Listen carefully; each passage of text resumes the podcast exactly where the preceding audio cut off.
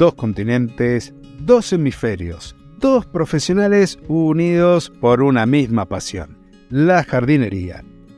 Hola, yo soy Claudio de claudiodorato.com y te estoy hablando desde Argentina. Hola, yo soy Fernando de personalgardenshopper.es y al habla desde España. Y te damos la bienvenida a un nuevo episodio del podcast de jardinería y paisajismo. El espacio en donde puedes encontrar conceptos, consejos, técnicas, estrategias e incluso noticias del mundo de las plantas. ¿Para qué? Para que puedas tener tu jardín más lindo cada día. Hoy vamos a continuar con este tema de los miedos, los temores de los jardineros, que en realidad va un poco más allá. En realidad nosotros lo que estamos buscando es ir comentando todo este camino que se hace cuando uno se empieza a dedicar a la jardinería profesional. Pero antes de eso, Fernando, tenemos un pequeño anuncio para comentarles a la audiencia. ¿De qué se trata? Exacto. ¿Tienes por ahí los, los tambores? ¿El redoble de tambores?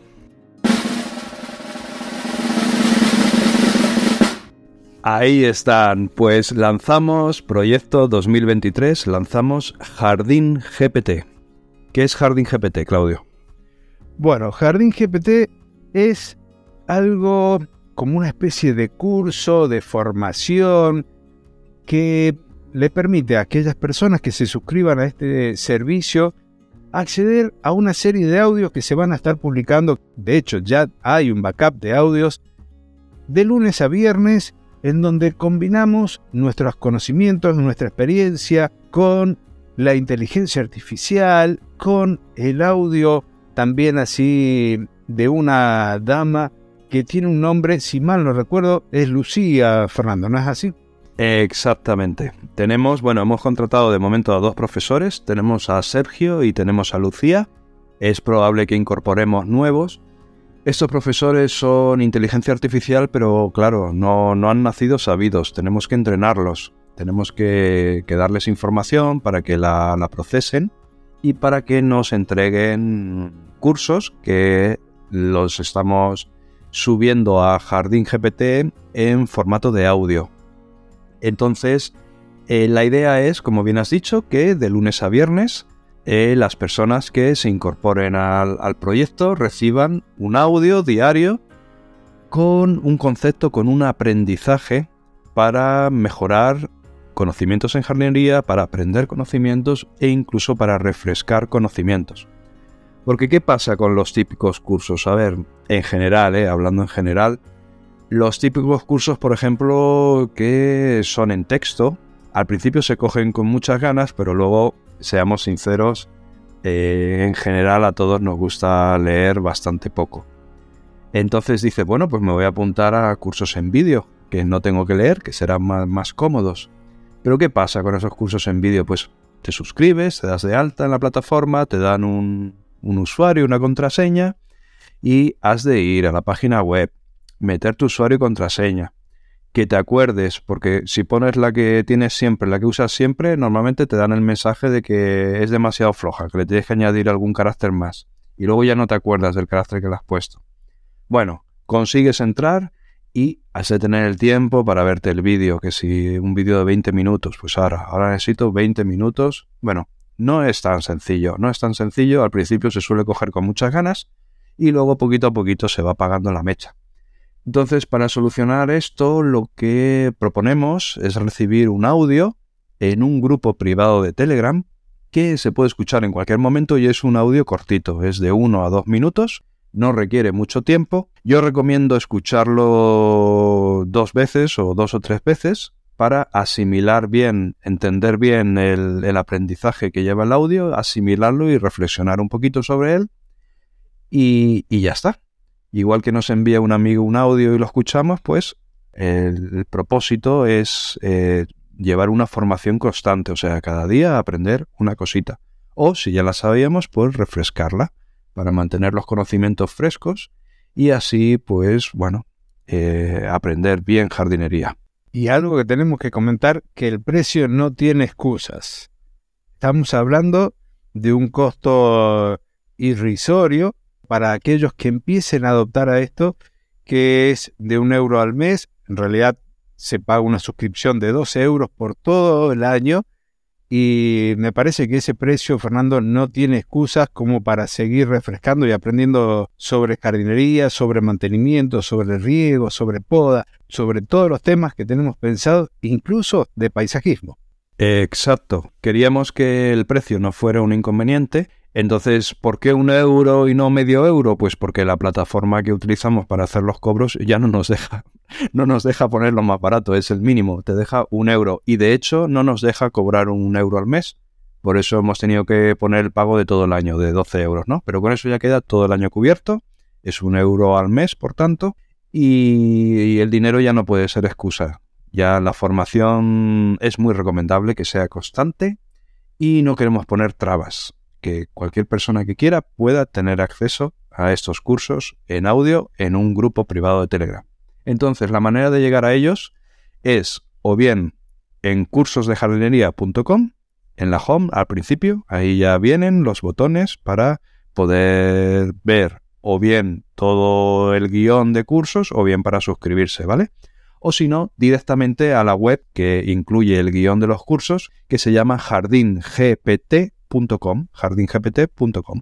A modo de muestra, tenemos preparado uno de los audios como para poder analizarlo, para poder debatir y recordarle que el precio este es el precio de lanzamiento para que lo aprovechen porque dentro de unos meses, un mes, no sabemos cuándo, ya tendremos que poner el precio real que represente lo que se aprende, que represente el trabajo que le estamos poniendo detrás. ¿No es así? Exacto, es un precio de lanzamiento, lo mantendremos todo lo que podamos, pero todo lo que podamos no sabemos exactamente cuánto puede ser.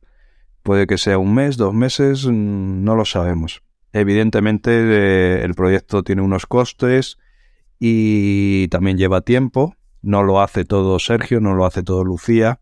Eh, requiere de nuestro, de nuestro apoyo, de nuestro entrenamiento, estos profesores de inteligencia artificial y por tanto, conforme vaya habiendo contenido, vaya habiendo cursos en la plataforma, el precio irá subiendo. Ahora, los que apoyen el proyecto desde el principio mantendrán su precio super, hiper, mega reducido para siempre. ¿Te parece que le demos al primer audio, que es un audio de ejemplo, en donde hablamos de cuándo hay que regar y hacemos un pequeño análisis del mismo? Venga, dale paso a Lucía. Perfecto, ahí va. En cuanto a la hora óptima para regar, se recomienda hacerlo a primera hora de la mañana o a última hora de la tarde. Esto se debe a varios factores. Según el desarrollo biológico de la planta, la función clorofílica es más intensa a primeras horas de la mañana y, a medida que el calor aumenta, los estomas de las hojas se cierran, y se reduce el intercambio gaseoso y la fotosíntesis. Cuanto mayor sea la intensidad de la fotosíntesis, mayores serán los requerimientos de recursos hídricos. Si se riega sin sol y con temperaturas bajas, por la noche, se evitan pérdidas por evaporación. A esta hora, el viento no interfiere en el riego, y la evaporación de agua es prácticamente nula. Una de las complicaciones que ocasiona el riego en horas de la tarde es la creciente incidencia de enfermedades. Para reducir este inconveniente, se recomienda regar solo cuando las plantas lo necesiten y hacerlo de forma esporádica pero profunda. Regar durante el mediodía no es efectivo ya que gran cantidad de agua se evaporará y será difícil humedecer adecuadamente la tierra. Ahí entonces tenemos nuestra primer parte del audio, es un audio que lo estamos dividiendo en dos y que hace referencia al momento oportuno del riego. Aquí podemos encontrar muchísima información al respecto y como dice el dicho, cada maestrito con su librito, hay quienes dicen que lo mejor es regar en la noche, quienes aconsejan regar a primera hora de la mañana, y en realidad cada una de estas cuestiones tiene sus puntos a favor y sus puntos en contra. Recomendamos siempre regar a primera hora de la mañana, cosa que estos rayos del sol, los primeros rayos del sol, evaporen esa humedad que tenemos sobre las hojas, porque si mantenemos esa humedad haciendo un riego a última hora de la noche, corremos el riesgo del desarrollo de hongos, por ejemplo. Pero siempre tenemos salvedades. Por ejemplo, en Mendoza tenemos un clima que tiene una humedad relativa muy baja, con lo cual si regamos de noche, la humedad en la superficie de las hojas se evapora rápido. Pero en líneas generales, siempre es recomendable hacer este riego a primeras horas y no al mediodía para evitar esa pérdida de agua por evapotranspiración.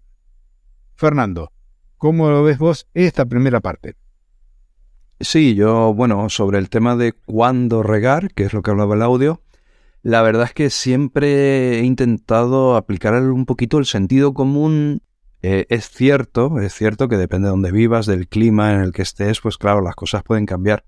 Pero desde una visión de, un profesional de jardinería aquí en España, el sentido común nos invita a pensar que por las noches las plantas por la noche, perdón, la planta no está en, en actividad.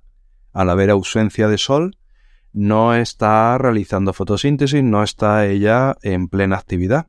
Y por lo tanto, el sentido común hace pensar que, que no necesitan entonces eh, el agua, ¿no?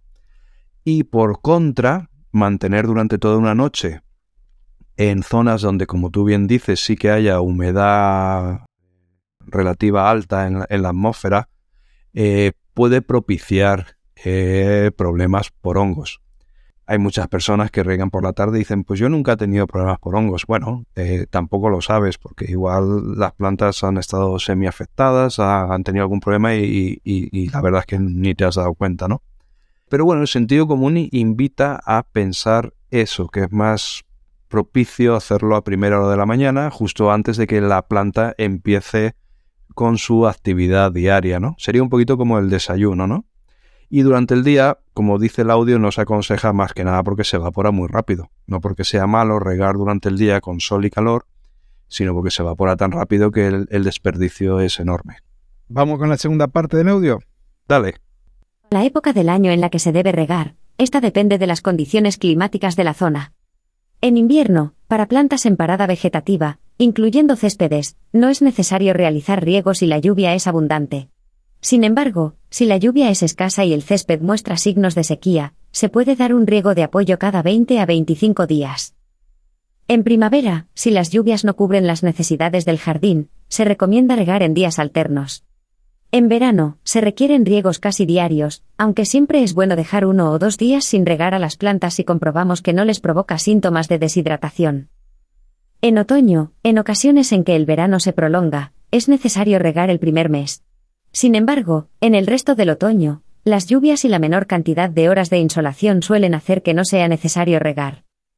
Por supuesto, todo estará condicionado por el clima de la zona en la que se encuentra cada jardín. Bien, y acá estamos hablando de la época del año y me acuerdo de algo que quedó recién pendiente de la primera parte del audio, que es la de riegos profundos. Cuando hablamos de un riego profundo significa que hacemos un riego largo en el tiempo, quizás, pero en donde nos aseguramos que la humedad penetre en el suelo 15-20 centímetros, de acuerdo al tipo de suelo que tenemos, a la estructura que tenemos, para poder distanciar también estos riegos, porque las plantas han ido desarrollando las raíces más en profundidad. Si solemos hacer riegos cortos o superficiales, que sería la contrapartida, las plantas tienen las raíces muy en la superficie porque como el agua la tienen ahí y cuando no podemos regar, las plantas sufren de estrés hídrico. Entonces, teniendo presente que estamos haciendo un riego profundo, lo que podemos ir haciendo luego en las distintas épocas del año, en las distintas estaciones, es ir modificando esta frecuencia de acuerdo a cómo se presente el otoño, la primavera, el verano, el invierno y al tipo de planta que estamos regando. Sí, efectivamente, yo eh, en este caso cumplo a rajatabla lo que nos recomienda Lucía. Aquí en España, en la zona mediterránea donde, donde nosotros estamos, efectivamente en verano tenemos que regar todos los días, aunque siempre que puedo em, eh, aconsejo programar de vez en cuando uno o dos días sin riego para forzar a las plantas a, pasar ese poquito de sed y así, bueno, conseguir o propiciar que se hagan más resistentes.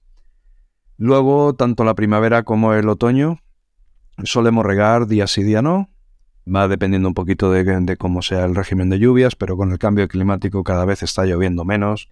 Y en invierno definitivamente lo apagamos por completo. Es cierto que a veces hay que encenderlo para dar un riego una vez al mes, así de refresco, si no llueve, pero en general se puede mantener apagado durante todos los meses del invierno y luego los jardines se van a recuperar sin ningún problema y así también ahorramos un poquito de agua que es un, bueno, tiene un, coste, un precio bastante alto aquí en España.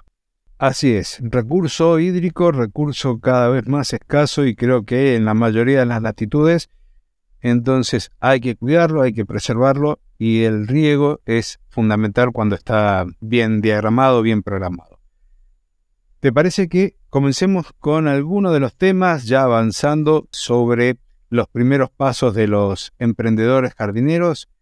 Como por ejemplo, cómo llegamos a ese primer cliente y los presupuestos. Hay muchas cosas para hablar, pero como para ir introduciéndonos en el tema. ¿Cómo fue tu primer cliente? Y yo cuento después cómo fue el mío.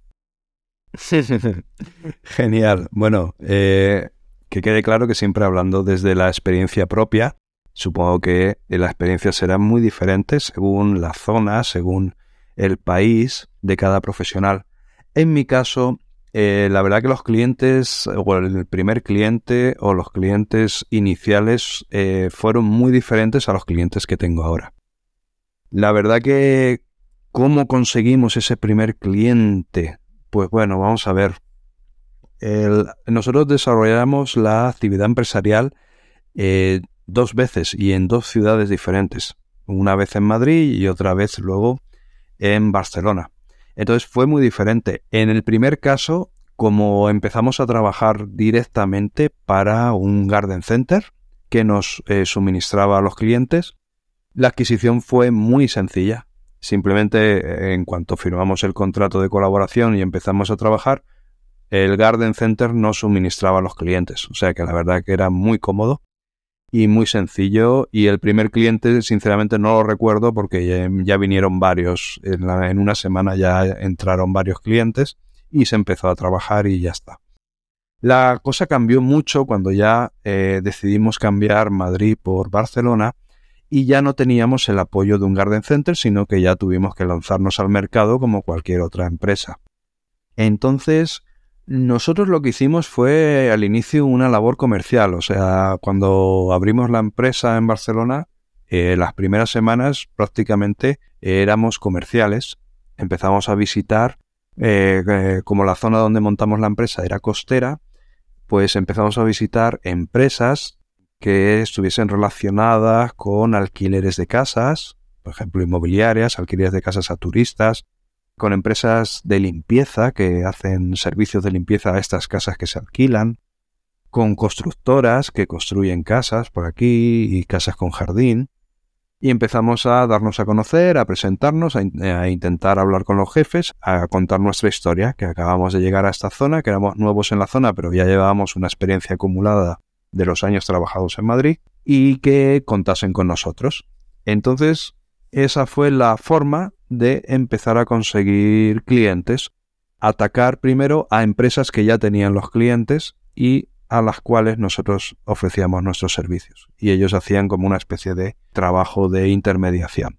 Mi caso fue totalmente distinto. Yo me recuerdo que estaba estudiando en la Facultad de Agronomía y comencé haciendo algunas podas en los jardines de los vecinos, pero ya el lanzamiento profesional, si se quiere, me enteré de un barrio, de una urbanización, de un barrio cerrado, en donde estaba por terminar el contrato de una empresa que se dedicaba al mantenimiento de las áreas verdes, con la cual habían tenido muy mala experiencia.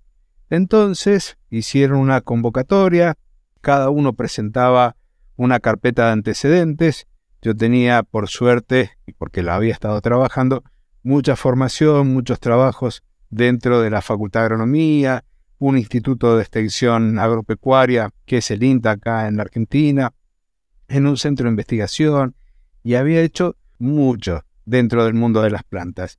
Con lo cual, cuando hicieron la comparación de estas carpetas de antecedentes del famoso currículum, eso me posicionó frente a los otros opositores.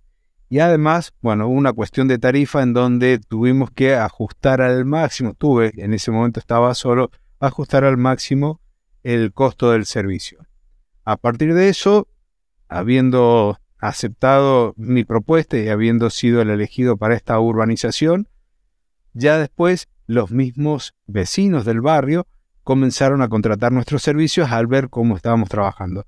Entonces, prácticamente arranqué con una urbanización entera en un barrio que en ese momento todavía no había crecido toda la superficie que tenía.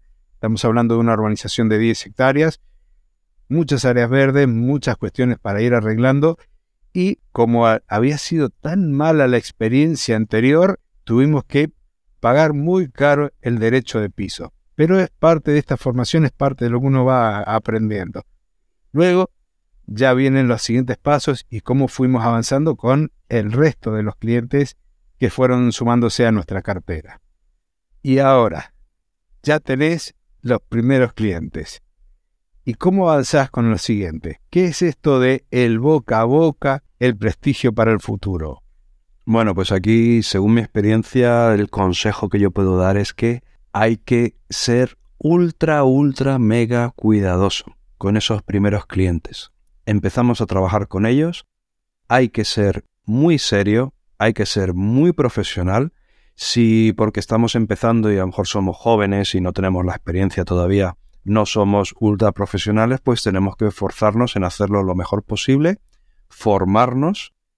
Cuando nos surja alguna tarea que quizás no habíamos hecho nunca antes, formarnos lo máximo posible, preguntar a otras personas experimentadas, preguntar a los mismos proveedores que nos venden los materiales, decirles, pero esto cómo se coloca, esto cuál es la mejor manera, qué trucos me puedes enseñar. O sea, hay que mimar al cliente, mimarlo, ¿Y por qué hay que mimarlo? Porque viene lo que yo llamo el secreto. El secreto en el mundo de la jardinería está en el boca a boca. Un cliente contento va a hablar bien de ti a su vecino, a su primo, a su sobrino, a su padre, a todo el mundo, cuando le pregunten, oye, ¿conoces? Oye, ¿sabes de alguien? Oye, tal, le va a venir siempre a la cabeza tu nombre, porque ha tenido una buena experiencia contigo o la está teniendo si es que le estás haciendo el mantenimiento. Y exactamente pasa todo lo contrario. Si ha tenido una mala experiencia, ha habido algún problema, no ha sido serio y profesional, le va a hablar mal de ti a todo el mundo. Y una de las cosas que ya se saben, que están totalmente constatadas en el mundo de, la empresa, del marketing, es que una referencia sobre alguien, sobre un profesional de una tercera persona, tiene un valor inmenso. Si una persona no relacionada con ese profesional te dice que es muy bueno, la persona que ha preguntado se lo cree. Y si te dicen que es muy malo, también se lo cree. Y ya va a partir de la base de que no va a querer trabajar contigo. Y convengamos que la mala publicidad se distribuye más rápido y llega más lejos que la buena publicidad, que esa recomendación. Y yo supongo que a ti te ha pasado lo mismo, cuidar al cliente, este al cliente, el dar por ahí un poquito más de lo que el cliente espera, un pequeño detalle, hace que esta persona te recomiende.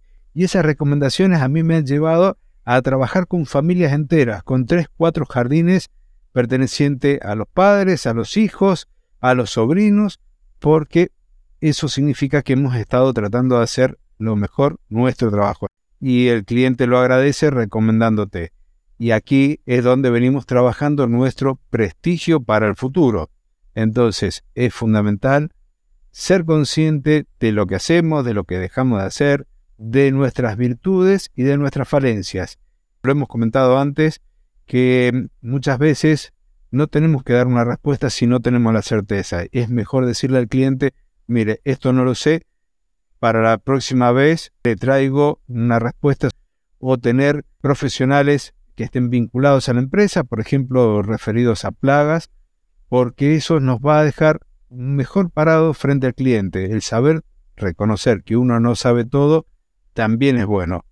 Tampoco podemos ignorar todo el mundo de la jardinería, pero de vez en cuando, si no sabemos, no tenemos que dar una respuesta así como sacada de la galera, porque el cliente también se da cuenta cuando estamos como decimos nosotros acá, guitarreando, agarrando la guitarra y empezando a recitar algo como para responder o calmar esa duda del cliente.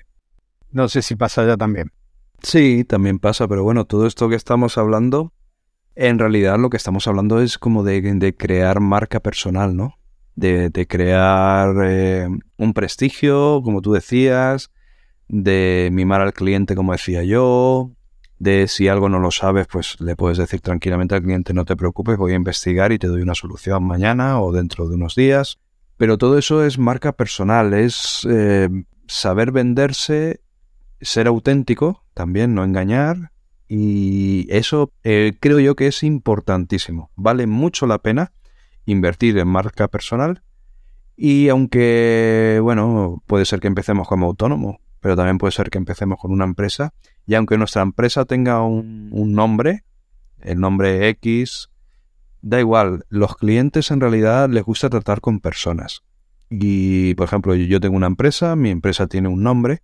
Los clientes nunca dicen, voy a hablar con la empresa. Dicen, yo voy a hablar con Fernando. Y eso es lo importante. Crear marca personal, tú eres Fernando, tú eres Luis, tú eres Pablo, tú eres Oscar, tú eres Claudio. Y vale, tienes una empresa, pero eres tú, eres tú el que está dando la cara, eres tú el que está tirando de, esa empresa, de ese barco, y eres tú el responsable de que el cliente esté contento, que esté feliz. Cuando surja un problema, que siempre problemas pueden surgir, lo único que espera el cliente es que tú estés ahí, al pie del cañón, a dar la cara y a solucionar el problema. Es lo único que quiere. No quiere ni que te escondas, ni que le pidas perdón, ni nada. Lo que quiere es que estés ahí. Y así se solucionan todos los problemas. Ahí me hiciste acordar, Fernando, a una frase que tenía mi padre con respecto a su trabajo y sus clientes. Él me decía, al cliente no hay que llevarle problemas, hay que llevarle soluciones. Exacto. ¿Cuántas veces visitábamos el jardín de un cliente y nos encontramos con el riego roto, que el cliente a lo mejor no se había percatado, y vamos, lo solucionamos y después le comentamos mire, nos encontramos con este problema, ya está solucionado, no se preocupe, no afecta al jardín y el cliente está contento. En cambio, si vamos y le decimos, mire, nos encontramos con el riego roto, no sé qué quiere hacer, si lo vamos a arreglar, si quiere llamar a otro, no, vamos con soluciones. Y eso es parte de nuestra marca personal, de esa imagen que vamos dando y que muchas veces la vemos o la trabajamos apoyada en algunos medios de difusión. Y dentro de esos medios de difusión, vos Fernando tenés tu canal de YouTube. Yo recuerdo los primeros pasos míos fue en una revista de estas que se hacen publicidad, que se reparten gratuitamente, que es muy común acá en Argentina, una revista de servicios en donde se reparten gratuitamente a los vecinos y dentro de ello hay peluqueros, hay fontaneros, hay jardineros, hay lugares de comida y me ofrecía escribirle de forma gratuita una columna de jardinería y eso hacía que el cliente que miraba esa revista y leía mi nota, cuando necesitaba el jardinero buscara mi servicio. Eso lo hacía gratis, pero redituaba con los clientes que llegaban a partir de ello. Y creo que es una forma, no es la única, hay muchas, de las cuales podemos llegar a trabajar nuestra marca personal, no solo como propietario de empresa, sino también como empleado, como una persona que trabaja en relación de dependencia o por cuenta ajena en donde también nos estamos esforzando el día a día y la persona que nos contrata va también a reconocer nuestra labor. Bueno, y si haces todo esto bien, si eres buen profesional, si eres serio, si tratas bien al cliente, ¿qué es lo que suele pasar, Claudio? Pues lo que suele pasar es que el día tiene las horas que tiene y llega un momento que tú solo ya no puedes, no puedes tirar para adelante. Ya necesitas ayudantes eh, se llaman empleados, pero a mí me gusta más llamarlo ayudantes, pues son compañeros de trabajo que te ayudan a tirar adelante con tu proyecto, con tu empresa. Y ahí es cuando digo yo que ya se complica todo. Y sí, hay muchos temas para tratar sobre el trabajo con estos ayudantes, empleados o como quieras llamarle, porque va más allá de que tengan las herramientas, que tengan los conocimientos para desarrollar forma idónea la jardinería, sino también que terminen trabajando de la forma que venimos trabajando nosotros, que sean como una extensión de nuestra labor y que nuestra impronta, nuestra forma de ser como jardineros profesionales, termine siendo también un reflejo de su trabajo. Si acostumbramos a hacerlo de una forma, que los empleados, que los ayudantes, como decís vos bien, terminen siendo nuestra cara, porque terminan siendo nuestra cara frente al cliente cuando nosotros no estamos en ese momento justo frente al jardín. ¿Y cómo lo trabajamos eso, Fernando? ¿Cómo hacemos que nuestros ayudantes sean un fiel reflejo, entre comillas, fiel reflejo de nuestra tarea, de nuestra labor profesional? Bueno, pues muy fácil, ahora es más fácil que nunca. Simplemente los suscribimos a jardingpt.com y que cada día vayan aprendiendo una cosita. Eso para empezar. Y luego les enseñamos en el terreno cómo se hacen las cosas, cómo queremos nosotros que se hagan las cosas, porque ya las hemos aprendido con los años y sabemos cómo les gusta a los clientes que las cosas se hagan. E intentamos, como tú bien dices, que adquieran nuestra personalidad en cuanto a ejecución del trabajo, que sean una extensión nuestra. Y ahí, claro, ahí ya radica la capacidad de cada uno para gestionar un equipo de personas a nivel profesional. Hay personas que son muy buenos jardineros, pero luego no pueden gestionar una plantilla porque, bueno, se ponen nerviosos, o se agobian mucho, o simplemente no les gusta enseñar. Y sin embargo hay otras personas que dicen, bueno, me lo tomo con calma, les voy enseñando y al final, pues la verdad es que estos ayudantes pues van aprendiendo y se convierten en verdaderos profesionales, que es de lo que se trata, de que tengan un oficio, de que sean buenos profesionales, de que también estén bien formados y de que eh, contribuyan al crecimiento de la empresa y en muchos casos hay algunos que ya cuando pasa el tiempo pues deciden montar su propia empresa, pues nada, pues genial, eso es una evolución normal en la vida, todos queremos prosperar y adelante. El tema es que se vaya profesionalizando la jardinería en todas partes, porque es un oficio muy bonito, es un oficio muy complicado porque hay que saber muchísimas cosas y no está 100% valorado. O sea que en ese sentido vamos en, la buena dirección. Hay algo que yo charlo por ahí con quienes colaboran conmigo, el hecho de formar un equipo de trabajo. ¿Y por qué un equipo y no un grupo de trabajo?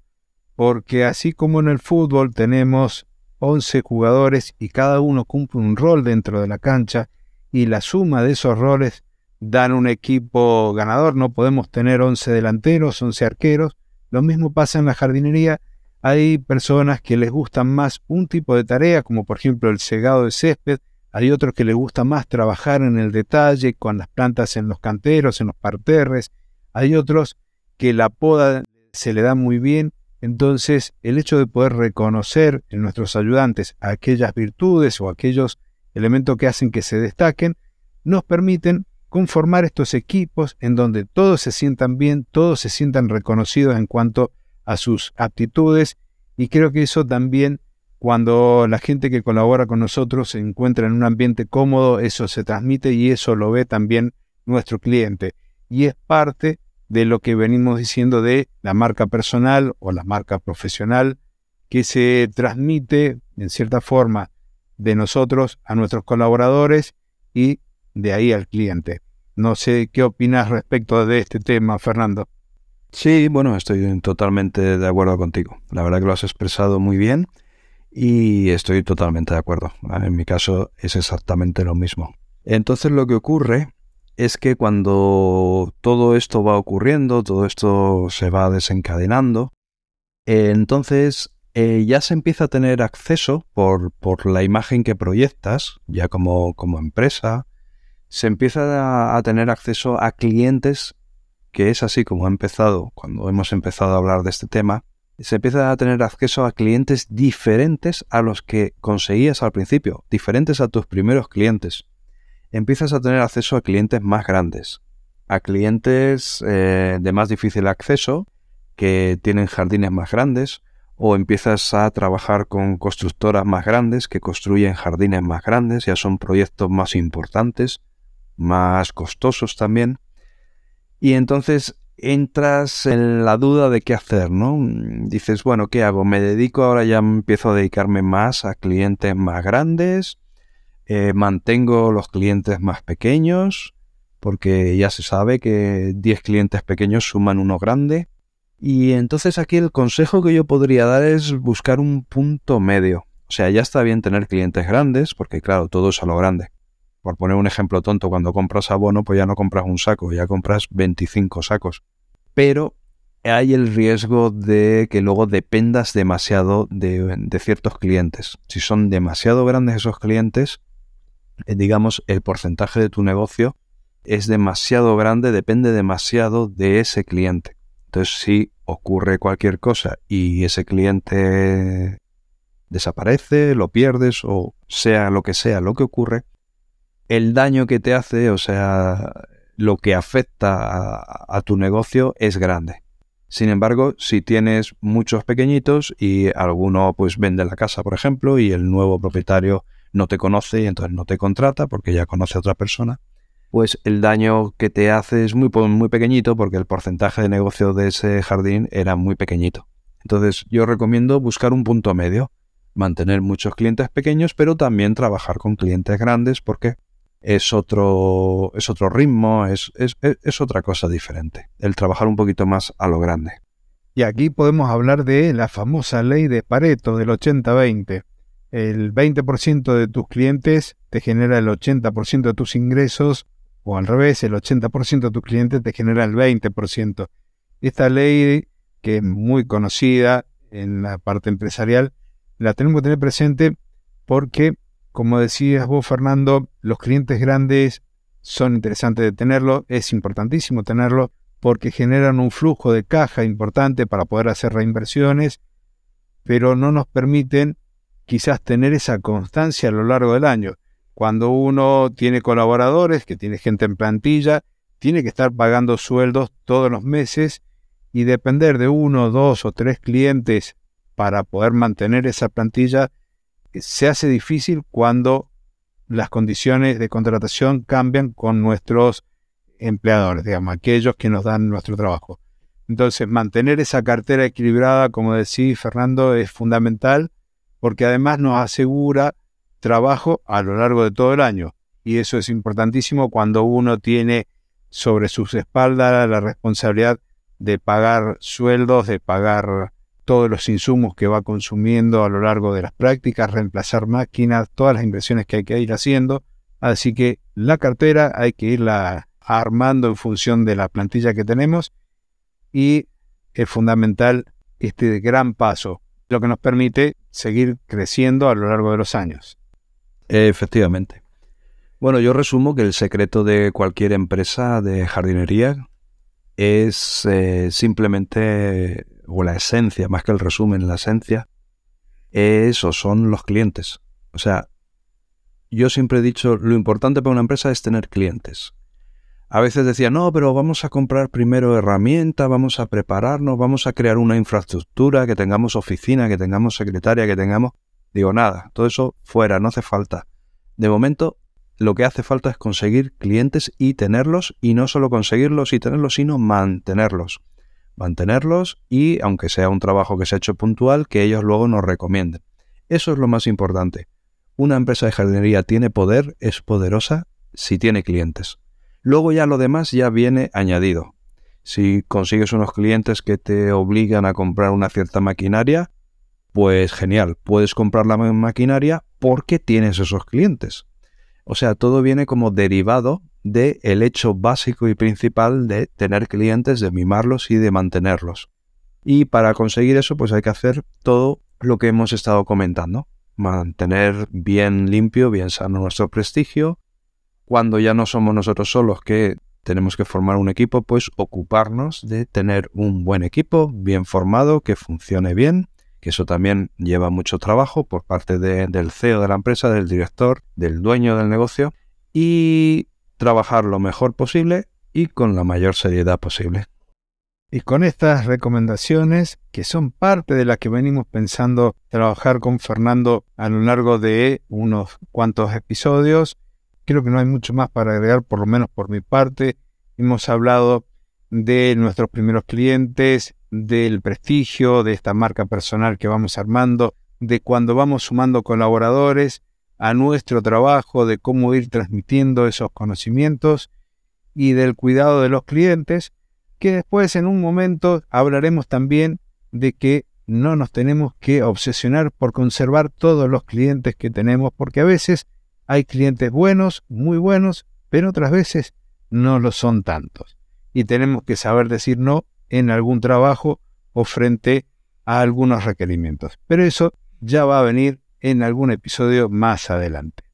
Fernando, si querés agregar algo más, si no, hacemos el cierre que nos caracteriza en estos episodios de colaboración. Nada más, no agregamos más para que nos haga el episodio más largo. El saludo obligatorio, súper caluroso y súper cariñoso para todos los oyentes. Gracias por estar ahí. Si no estuvierais ahí al otro lado, pues la verdad que no tendría sentido nuestros episodios en colaboración, nuestro trabajo. O sea que muchísimas gracias. Espero que ahora que en España llega la primavera, pues todos los jardines recobren esa vida y esa belleza y que con lo que vamos comentando en los podcasts y en el resto de acciones que divulgativas que hacemos favorezcan a que esos jardines, como decimos al principio, estén más lindos cada día. Muchas gracias y a disfrutar del jardín lo máximo posible. Y como siempre, te recuerdo nuestras coordenadas a Fernando podés encontrarlo en personalgardenshopper.es, que también nos patrocina el podcast porque tiene de todo en su tienda online. Esto sí, lamentablemente solo para quienes viven en España. En mi caso, me podés encontrar en claudiodorato.com.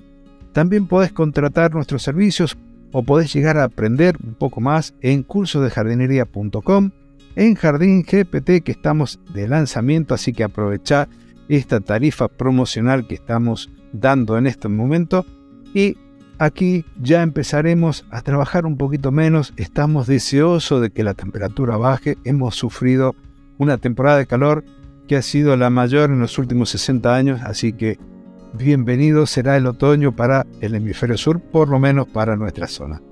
Te agradezco que hayas llegado hasta aquí, que compartas el episodio, que nos envíes audios, que nos envíes correos electrónicos con aquellos temas que pueden llegar a ser de tu interés y que con gusto los trabajaremos acá.